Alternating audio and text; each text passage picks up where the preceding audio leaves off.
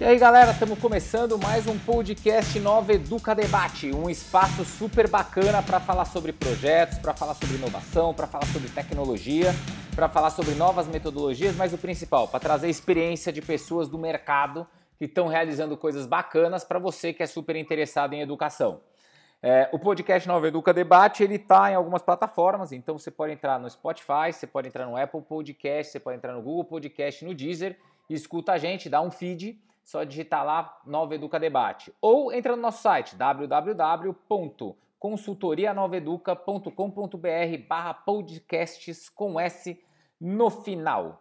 Meu nome é Carlos Coelho, cara, sou um apaixonado por educação e, putz, adoro trazer gente aqui para contar o que eles fazem, as coisas que eles estão desenvolvendo e compartilhar tudo isso com vocês que estão aí escutando. Mas o Carlos não faz esse programa sozinho. E junto com ele, hoje, nós temos duas pessoas. A primeira é a Camila. Camila é bióloga, mestre em oceanografia, trabalha numa fazenda rural no Mato Grosso do Sul, já teve diversas experiências com educação. Camila, manda um oi pra galera. Olá, pessoas, tudo bom? E junto com a Camila, eu tenho a Priscila. A Priscila é uma consultora educacional, especialista em Apple Teacher e no programa de criatividade da Apple Everyone Can Create. Priscila, manda um oi pra galera. E aí, galera, beleza?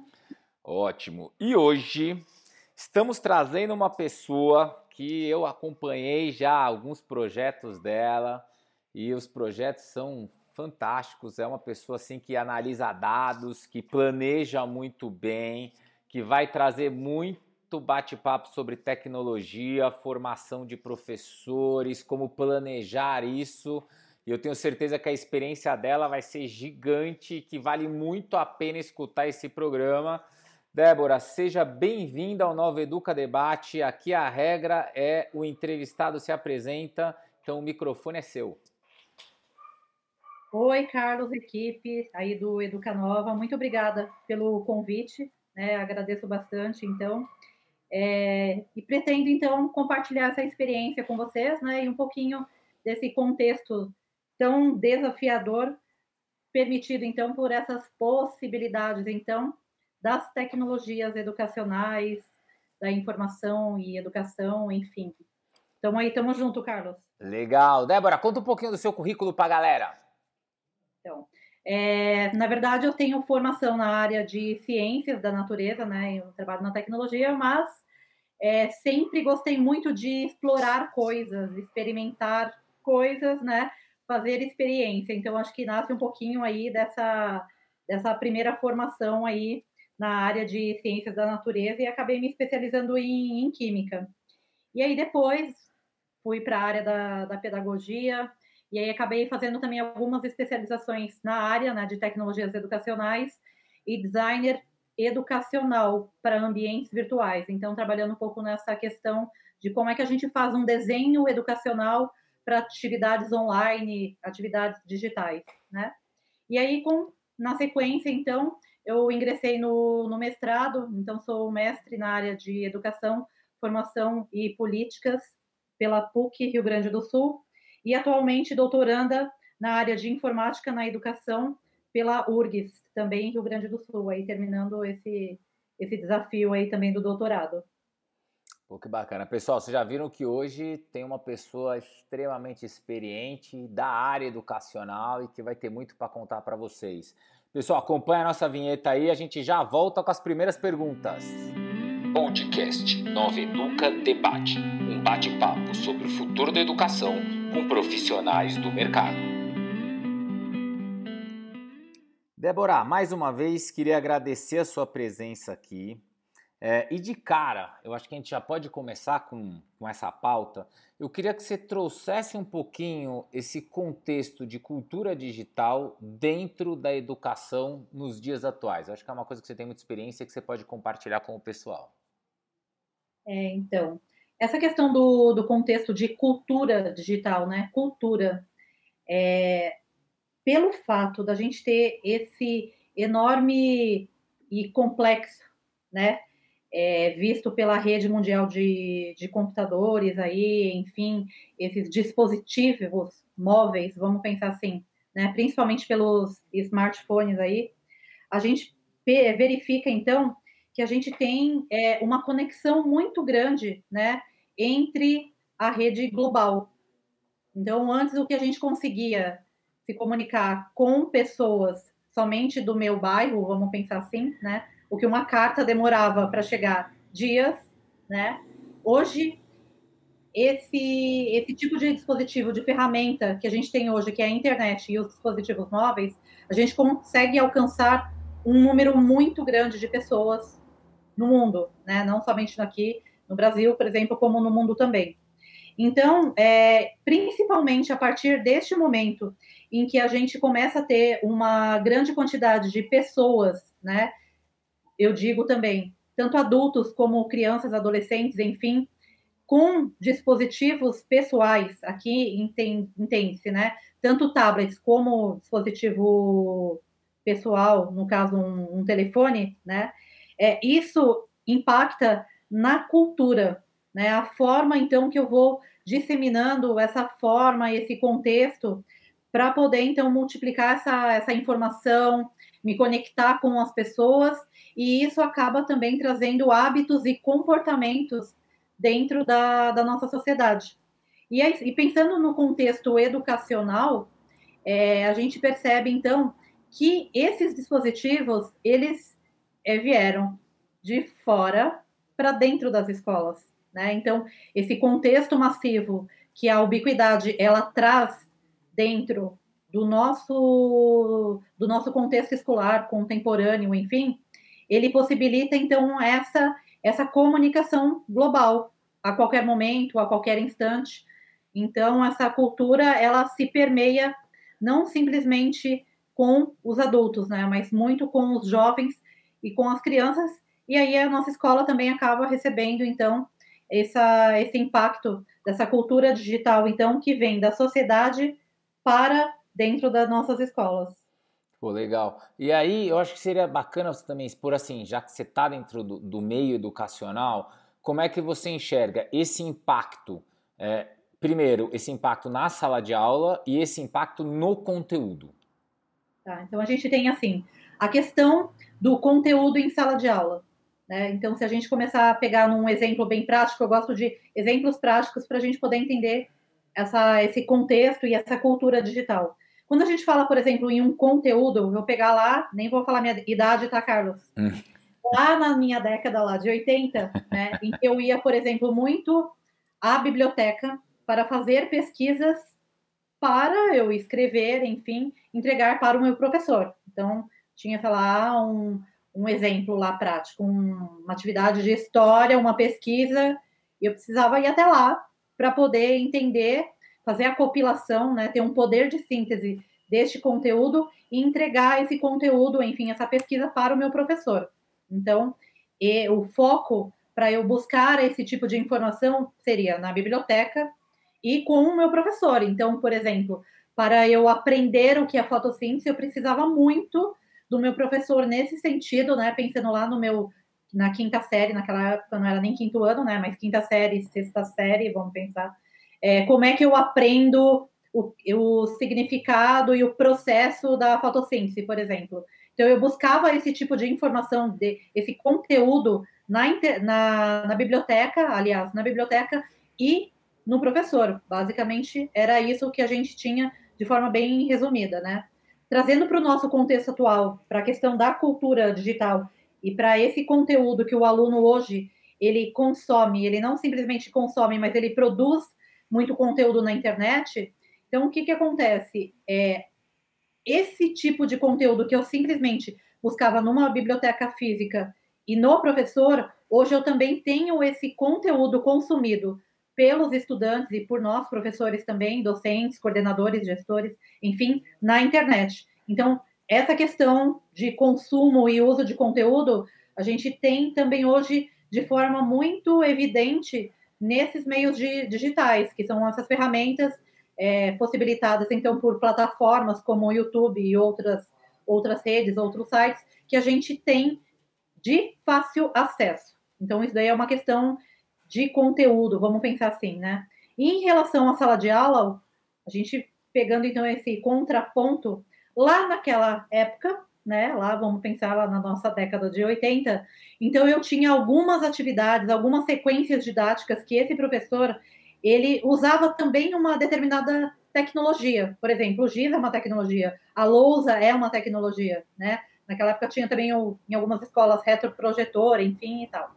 Então a gente tinha uma sequência didática, nós enquanto alunos, que a gente também aprendia utilizando essas tecnologias do momento, que não eram digitais naquela época. Quando a gente parte para este momento atual, esse contexto contemporâneo, esse contexto dessa cultura digital impactada por esses dispositivos móveis, por internet, até pela própria linguagem que este aluno está imerso hoje, a gente tem uma diferença enorme. Por quê? Porque hoje eu tenho muito mais ferramentas, eu tenho muito mais tecnologias do momento que possibilita, então, eu desenvolver essas atividades mais interativas, mais é, lúdicas, usando, integrando tecnologias dentro do currículo. E aí é que a gente percebe, então, uma mudança muito significativa, significativa, desculpa, nesta questão de produção de sequência didática.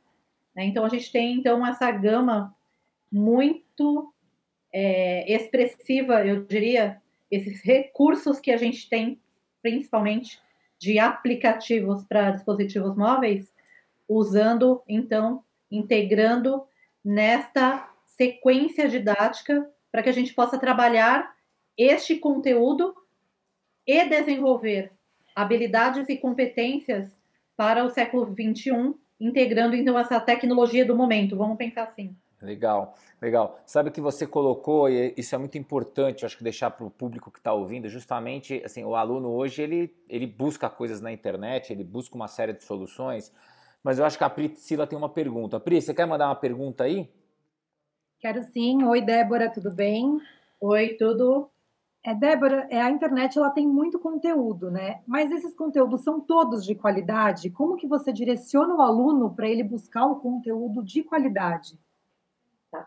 Então, pensando nessa ubiquidade da informação que hoje nós temos na internet, é, pensando em dispositivo pessoal, né? Pensando nesse consumo de informação. É, o que, que a gente tem feito atualmente? É, primeiro a gente criou uma, uma metodologia, foi lá em 2013, 2014, mais ou menos, né? Quando houve aquela explosão de número de aplicativos disponíveis para dispositivos móveis, né?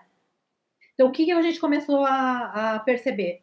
Em função deste número grande, né, de, de ferramentas, enfim, então a gente começou a, a ter uma seleção de ferramentas para que pudesse trabalhar na sala de aula. Então, isso é uma questão, né? Então, usar uma ferramenta adequada para que esse professor ele consiga então integrar dentro do seu plano de aula uma sequência didática interativa, tecnológica, para que ele possa então desenvolver essas habilidades e essas competências.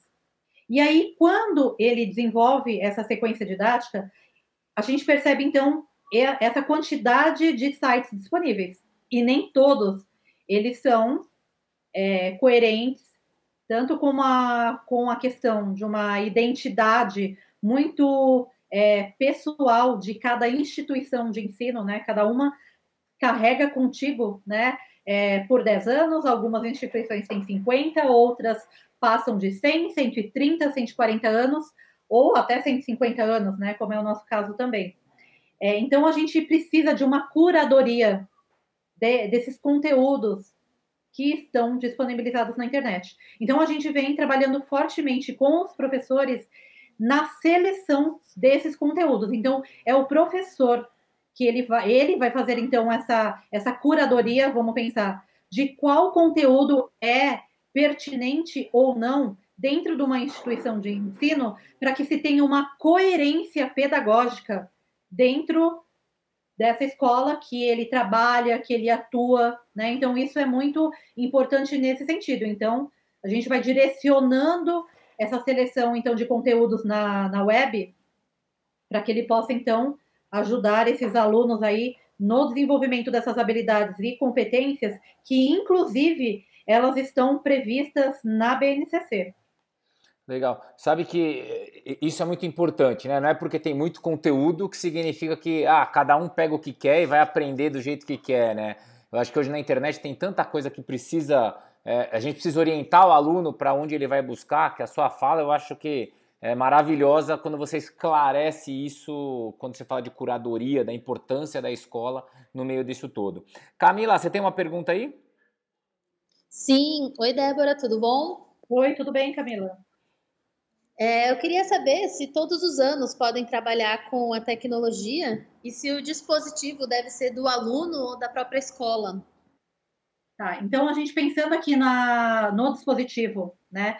A gente trabalha ou numa modalidade que é o dispositivo pessoal, então cada indivíduo pensando num, numa pessoa que participa no meio digital, enquanto professor, enquanto pai, enquanto aluno, esse dispositivo pessoal ele traz um, experiências muito interessantes para o seu desenvolvimento, né? Então isso é uma questão.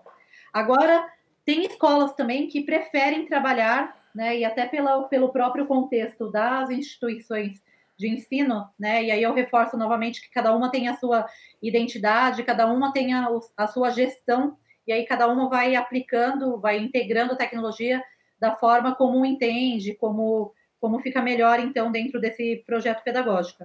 Algumas escolas, elas trabalham na modalidade compartilhada, né? Então, é, algumas escolas têm carrinhos, né, que trabalham com o desenvolvimento dessas habilidades e competências, utilizando essa tecnologia que permeia dentro da escola, que pode ser um notebook ou pode ser um tablet. Aqui a gente não está falando nem de uma marca X ou da Y, mas falando mesmo do modelo e do tipo de dispositivo que essa escola ela trabalha.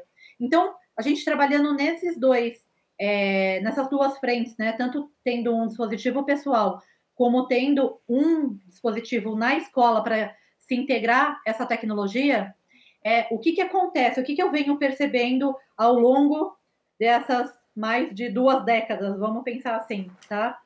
É, antes a gente tinha um dispositivo, uma tecnologia né?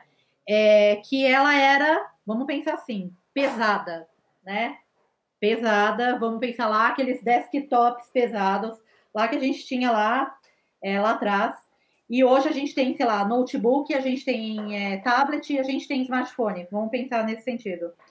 É, cada tipo de, de dispositivo, né? No, no caso, eu chamo muito de artefato, né? Antes de a gente é, trazer até o conceito de ferramenta, eu trago muito a questão do conceito de, de artefato, porque o artefato em si ele tem uma determinada função que as empresas de tecnologia desenvolvem para tal finalidade, tá? Então eu vou pegar um exemplo muito prático assim para a gente poder entender.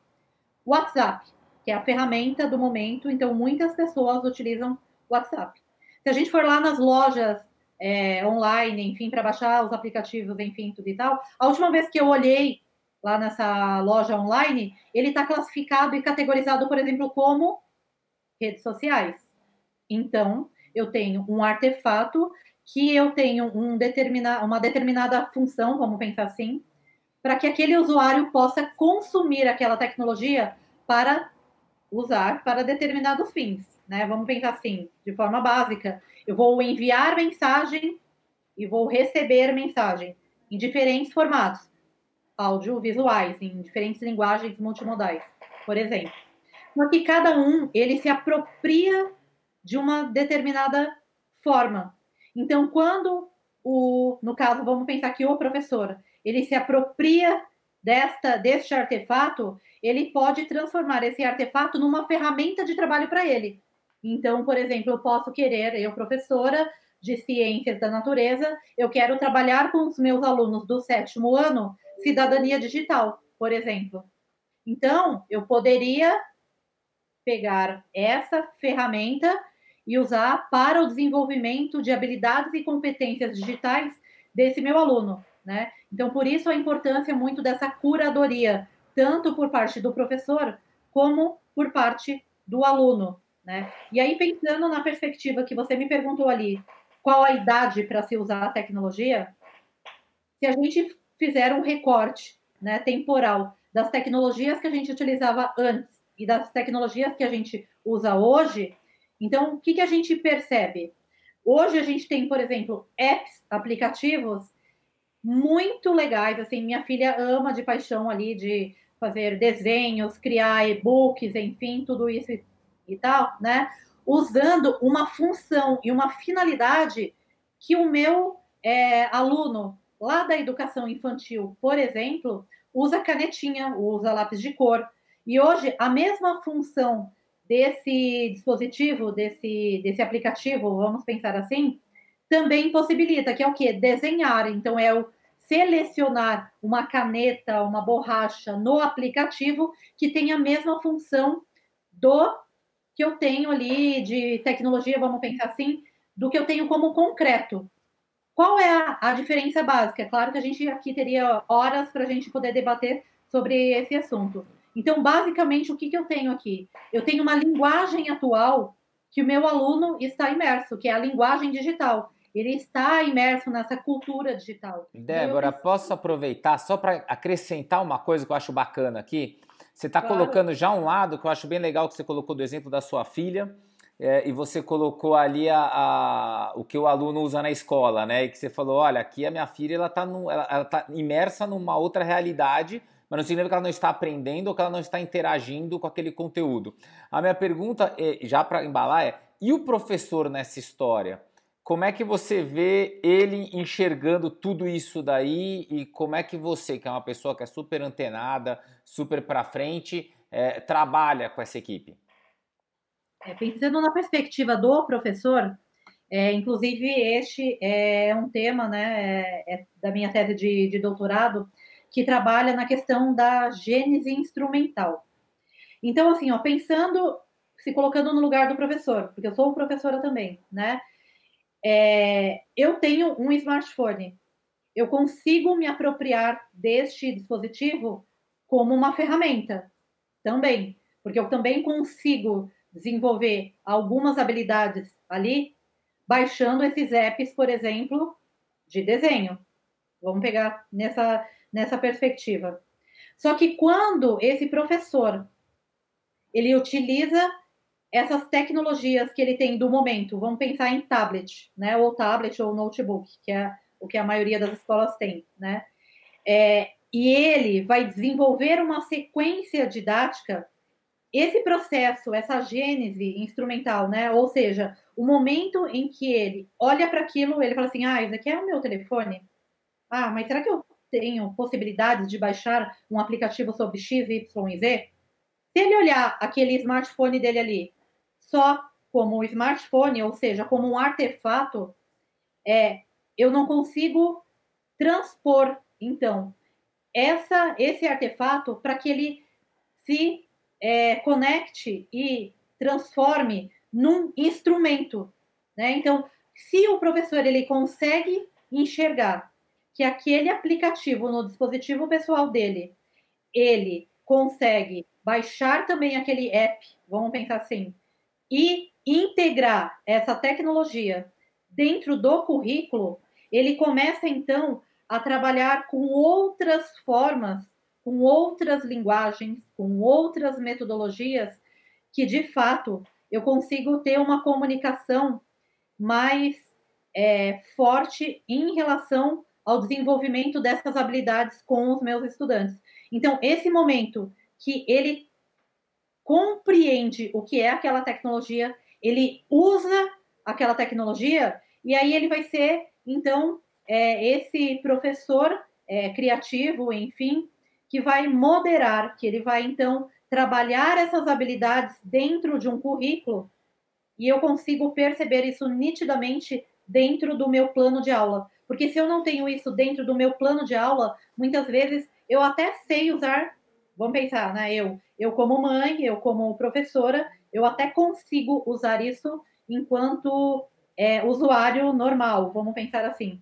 Só que o momento que ele faz a transposição didática para criar, elaborar uma sequência didática tecnológica, interativa, enfim, para que eu propicie a minha turma o desenvolvimento dessas habilidades é diferente. Então, esse momento, Carlos, ele é bem complexo. Então, esse professor ele precisa explorar, ele, ele precisa experimentar essas ferramentas para que ele possa desenvolver, porque a própria experiência em si eu posso compartilhar com vocês, que é o que eu estou fazendo agora. Mas Sim. eu preciso experimentar, eu preciso mexer, eu preciso errar, eu preciso entender como é que funciona aquela ferramenta e qual é a minha intencionalidade pedagógica para que aquilo fique explícito, né? Dentro do meu planejamento, dentro da minha sequência didática. É, o que fica claro é que o que você quer mostrar é que o professor precisa se apoderar. E para se apoderar, ele tem que passar por alguns passos antes. Não é se apodera no primeiro minuto, mas é o Exatamente. tentar, o praticar e o testar que faz ele se apoderar. É bem bacana isso, eu acredito muito nisso daí que você está falando. É, eu acho que os professores, quanto mais eles perdem esse medo, melhor. Priscila, quer mandar uma pergunta? Oi, quero sim, Débora, é, aprofundando um pouco mais né, nos professores, como que o professor ele, é, ele se prepara para isso? Ele, ele passa por algum tipo de formação? Como que funciona? Oi, Pri, ótima pergunta. É, em relação à formação do professor, é, em linhas gerais, né, a gente tem é, muitos termos é, que são discutidos entre diversos pesquisadores, enfim, é, da área, até dentro das próprias instituições de ensino, né? Então eu vou fazer aqui um recorte para gente, para que a gente possa ter esse entendimento mais global, tá? A gente tem então a formação continuada de professores. Então eu vou pegar um exemplo muito prático, né, desse professor. Então vamos pensar no atual contexto que estamos hoje, no contexto emergente que nós estamos hoje. Então eu tenho um professor, por exemplo, que que ele está na, na escola e ele precisa trabalhar, por exemplo, com um tipo de ferramenta, vou pegar um exemplo básico aqui, que é um formulário, tá? Ele precisa trabalhar com um formulário. Só que ele nunca trabalhou com esse formulário e a escola adquiriu, então, um pacote né, de, de ferramentas para que todos os professores desta instituição pudessem trabalhar. Então, ele precisa trabalhar com esse, com esse pacote. A escola está adquirindo isso agora, né? Então, o que, que é, o que, que é feito? Então, é feita uma formação continuada com esses professores. Então, a gente tem um time que vai trabalhar no treinamento desses professores para que eles possam ser empoderados, né? No sentido ali que o Carlos colocou, para ele poder desenvolver essas habilidades e essas competências para depois transpor isso tudo, né, numa sequência de atividades e ele conseguir então é, tirar todo o proveito que a tecnologia ela possibilita. Então, por exemplo, o professor ele vai aprender ali, ah, como é que eu vou configurar o meu formulário? É, é um link que só as pessoas da minha organização vai ter acesso? Não. É, vai ser somente pessoas que tiver qualquer link. Então, essas questões a gente trabalha, por exemplo, numa formação continuada. Por quê? Porque é uma ferramenta que a escola ela está disponibilizando naquele momento. Então, a gente trabalha num programa de formação continuada para aquele grupo de professores. Aquele grupo de professores que já sabem mexer na ferramenta, por exemplo, ele nem vai participar, né? A gente convida esses professores e esses professores é, fiquem, ficam assim bem à vontade para participar ou não é, desse tipo de formação. Então, a gente está falando de uma formação continuada. Por outro ah. lado, muito interessante, Débora. Desculpa te cortar, achei, achei muito pertinente. É, mas, na prática, o que muda nas aulas quando os professores se apoderam dessas ferramentas? Então, a partir do momento que esse professor ele se apropria dessa ferramenta e ele entende é, como é que ela funciona, qual, quais são os limites, os desafios e as possibilidades que essa tecnologia ela possibilita né, dentro da prática da sala de aula, então, ela vai trabalhar isso com o aluno, lá na sequência didática deles. Então, por exemplo, quando ele coloca, ele habilita ali na ferramenta, né? Que simplesmente e somente os alunos da organização vai conseguir responder aquele, aquele forms, aquele questionário, enfim, tudo e tal, ele pode também trabalhar com questões de segurança digital. Então, existem algumas habilidades previstas na BNCC, né?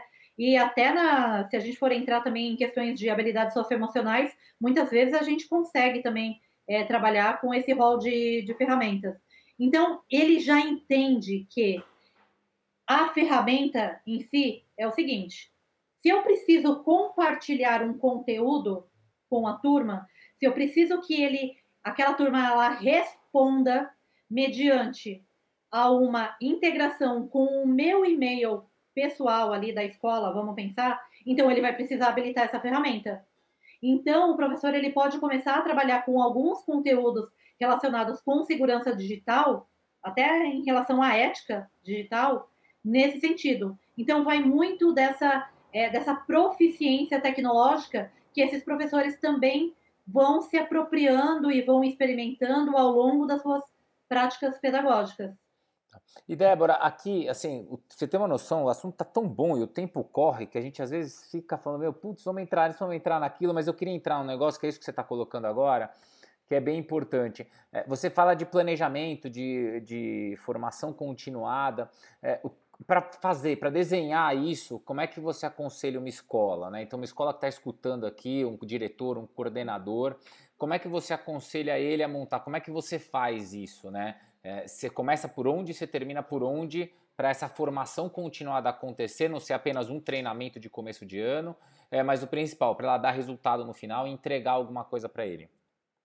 Tá. Então, assim, primeiro, a gente tem, então, a questão do, do, do próprio planejamento da escola.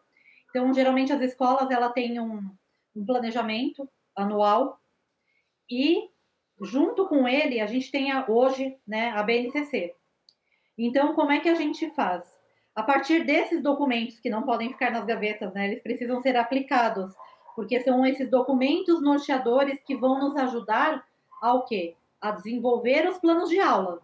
Então, a partir do momento que esse professor, essas escolas, ela tem esse planejamento anual, tem toda, toda, todo esse percurso, vamos pensar, é, das discussões, tanto pedagógicas como administrativas também. Então, primeiro eu preciso partir desses documentos norteadores, né? Do, do plano político pedagógico, enfim, e da BNCC. Partindo desse, desses documentos, o que, que a gente faz?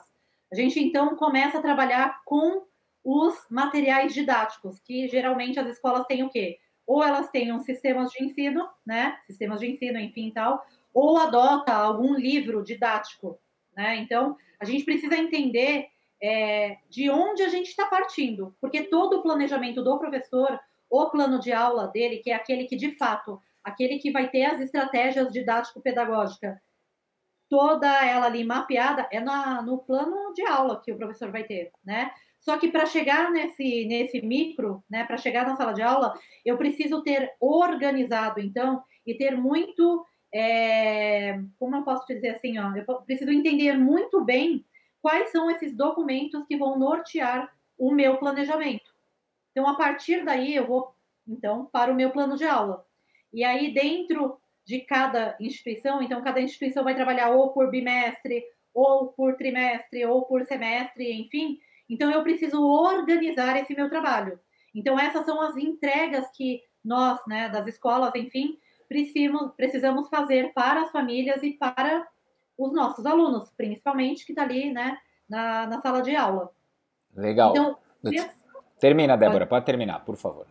Tá. Uma vez que a gente tem, então, esse planejamento organizado, né? Então, o que, que eu preciso entregar? Eu parto, então, para esse plano de aula. Então, é, é esse plano de aula que eu vou, então, pensar assim: ah, eu tive uma formação continuada em tal lugar. Ah, eu teve, teve uma formação que eu fiz de uma webinar aí, de algum lugar, de alguma instituição, de algum sistema de ensino, enfim, algum youtuber, enfim, que deu é, essa formação. Eu achei super legal e isso está muito pertinente com a aula e com a habilidade, com a competência que eu preciso desenvolver. Então, nesse momento que o professor ele faz esse filtro, é essencial, porque é esse professor, neste plano de aula, que ele vai dizer assim: ó, é aqui que eu quero chegar. Então, é ali, naquele momento, que ele vai sistematizar o plano de aula dele, no momento em que ele vai contextualizar, em que ele vai abordar aquele conteúdo, em que ele vai, então, desenvolver algumas atividades online, algumas atividades é, práticas na sala de aula, enfim, independente dos recursos tecnológicos, se, seja ele digital ou não digital, Então, eu preciso ter isso muito organizado para que a gente possa, então, de fato, desenvolver essas habilidades na sala de aula junto com os alunos. Legal, muito bacana. É, quer dizer, isso daí não é simplesmente chegar lá e vamos fazer um treinamento de tecnologia e sair fazendo. Você tem que pensar antes qual que é o, o, o, planejamento da escola como instituição, o planejamento como a parte pedagógica, para depois você partir para a tecnologia, né? Você, faz, você mostra bem esse caminho que ele é extremamente importante. E aí eu queria que você colocasse mais um ponto, que eu sei que você tem muito forte isso e que eu acho que também vale a sua experiência você compartilhar com as pessoas. É, depois, ali você aplicou, então você começou essa, essa formação continuada, ela começa a andar como é que você analisa resultados? Como é que você vê o que está dando certo, o que não dá e como é que você mostra isso para a direção, para os mantenedores, que isso está funcionando ou que precisa de mudança? Então, a gente, o que, que nós fazemos geralmente? Tá? Isso varia muito da, da instituição. Mas o que, que a gente trabalha? A gente trabalha então com os treinamentos e a partir dos treinamentos, geralmente as escolas têm os orientadores educacionais e os orientadores pedagógicos. Então, a gente trabalhar isso de forma é, colaborativa junto com esses times, então, né, trabalhando então ali a área de tecnologia educacional, junto a essa, essa área mais pedagógica, né, que são os orientadores. E aí, o que, que a gente começa a trabalhar? Partindo do momento que a gente tem, então, esse treinamento, a gente parte, então, para essa questão que são os planos de aula. Como é que isso, de fato, isso está sendo executado na sala de aula? Então, o papel do orientador educacional, que trabalha mais a questão de habilidades socioemocionais, né? E o papel do orientador pedagógico, ele é essencial, essencial, eu diria, tá? Porque é a partir desses dois olhares que a gente vai ter, então, o quê? Métricas de como é que esse professor, ele está integrando essa tecnologia e como é que esse aluno, ele está desenvolvendo essas habilidades. Então, eu vou pegar aqui o exemplo que nós estamos desenvolvendo aqui, é, num programa de tecnologia educacional que foi desenvolvido aqui no, no Mackenzie, né? Então, a gente tem um treinamento, a gente tem uma, um alinhamento, e isso requer tempo, isso é muito importante, né? Tempo para a gente poder é, discutir e as pessoas também terem um, um mindset aberto para a gente poder se conectar e a gente poder trocar muita experiência. Então, isso a gente tem muito aqui fortemente dentro do, do Mackenzie, isso é muito legal, tá? Todos os segmentos trabalham fortemente é, nesse sentido. Então, o que, que acontece? A partir do momento que a gente criou ali um, um treinamento, a gente fez um, um programa de tecnologia educacional, então a gente desenvolve os treinamentos e as capacitações. A gente parte, então, ali fortemente junto com orientadores educacionais e pedagógicos, ponto. E aí a gente vai para a sala de aula, junto com um professor. Então, o que, que a gente vem fazendo aqui? Dentro de algumas atividades específicas que trabalha bem a questão da integração da tecnologia educacional dentro do currículo, a gente é, escuta as crianças. Então, a gente tem é, forms, né? a gente tem alguns questionários para todas as faixas etárias, então, isso a gente está implementando de forma gradativa no Mackenzie, a gente vem fazendo isso do ano passado para cá. Então, a gente ouve muito as crianças, os adolescentes, os jovens, então a gente tem um momento de escuta que não é simplesmente um lado é, dando dicas, ou então, ah, faça isso, faça aquilo. Não, é trabalhando o contexto escolar como um todo. Então, existe uma demanda que vem da alta gestão, nós, da área de coordenação, enfim, de tecnologia educacional, a gente vai, então, é, alinhando isso, porque isso está é, muito vinculado também com até com o planejamento estratégico da instituição, com todo esse, esse processo. E aí a gente tem esses professores trabalhando junto, a gente tem essas equipes pedagógicas, orientadores pedagógicos, orientadores educacionais, trabalhando fortemente nessa, nessa questão. E aí depois a gente tem, então, ali os alunos, junto com os professores, dando esse feedback para a gente. Aí, a partir dessa coleta, né, isso a grosso modo, tá, Carlos? Então, nesse panorama geral aqui, a gente tem, então, um feedback que a gente faz junto à direção da escola. E aí a direção da escola, ela vai definir, então, se a gente, como é que a gente vai compartilhar isso? A gente vai compartilhar isso junto com as coordenações, a gente vai trabalhar, vai compartilhar isso junto com orientadores educacionais, com pedagógico, é, junto com o planejamento estratégico. Então, toda essa parte de tecnologia é muito feito é, dessa forma, né? Porque aí ela vai, essa direção geral, então, ela vai nos dar, então, esses é, norteadores a partir dessa coleta de, de escuta, vamos pensar assim, né? De todo o nosso público, que não é simplesmente só o professor, só o aluno, só o orientador, só é, equipe de TE, né? Mas é um contexto como um todo. Eu diria assim para você que é um, é um desafio para a gente, mas é algo que a gente está implementando no Mackenzie e a gente tem tido um feedback muito legal, porque as equipes, tanto orientadores pedagógicos, né, ali, como os, os orientadores educacionais, que trabalham muito com as questões, é, as habilidades socioemocionais, têm trabalhado muito em cima disso. Então, é um trabalho árduo, né? Mas é um trabalho muito colaborativo de equipe, muito bacana, Carlos. Ah, sabe, Débora, acho que esse foi um programa que ele, ele voou. Tanto que eu tenho várias perguntas, eu acho que ainda para fazer. Eu acredito que as meninas também tenham várias perguntas. É que a gente controla muito nosso tempo aqui para não fazer um programa longo, mas ele foi muito. Eu queria te agradecer imensamente pela sua participação, porque você trouxe é, eu acho que uma visão de planejamento, uma visão do que acontece de verdade do outro lado, né? Não é porque você vive, então não é só o, ah, é só o que eu li num livro ou só o que eu escrevi numa tese, mas é também o que eu vivo todos os meus dias. Então eu queria agradecer muito por você ter compartilhado tudo isso com a gente, Débora. Eu que agradeço muito, Carlos, pelo convite. As meninas também, meninas, vocês foram show aí. E a gente fica à disposição, então espero que eu tenha conseguido contribuir um pouco, Carlos. Com certeza você contribuiu bastante. E para a gente terminar aqui rapidinho, então, Priscila, valeu aí pela sua participação. Valeu, Débora. Obrigada. Valeu, pessoal. Até a próxima. Camila, mais uma vez, thanks so much. É sempre uma honra e um prazer estar aqui. Muito obrigada, pessoal. Ótimo, pessoal. Vocês viram que o programa foi muito bom. Acho que trouxe muito conteúdo para você. Mas, pô, eu queria dar uma sugestão, eu queria comentar, eu queria elogiar, eu queria é, indicar alguém para ser entrevistado. Entre em contato com a gente, vai nas nossas mídias sociais, digita lá no Facebook e no Instagram Consultoria Nova Educa.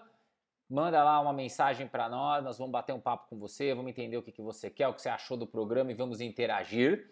Ei, putz, eu quero acompanhar esse programa, eu quero estar tá ligado, entra nas plataformas do Spotify, do Google Podcast, do Apple Podcast, do Deezer, nós estamos em todos esses canais, entra lá, dá um feed e segue a gente, ou vai no nosso site www.consultorianoveduca.com.br barra podcasts com S no final. Beleza? Galera, muito obrigado pela participação de todos vocês, por ouvir, por trazer aí, por ver esse conteúdo maravilhoso que a gente trouxe hoje. A gente se vê no nosso próximo episódio. Valeu!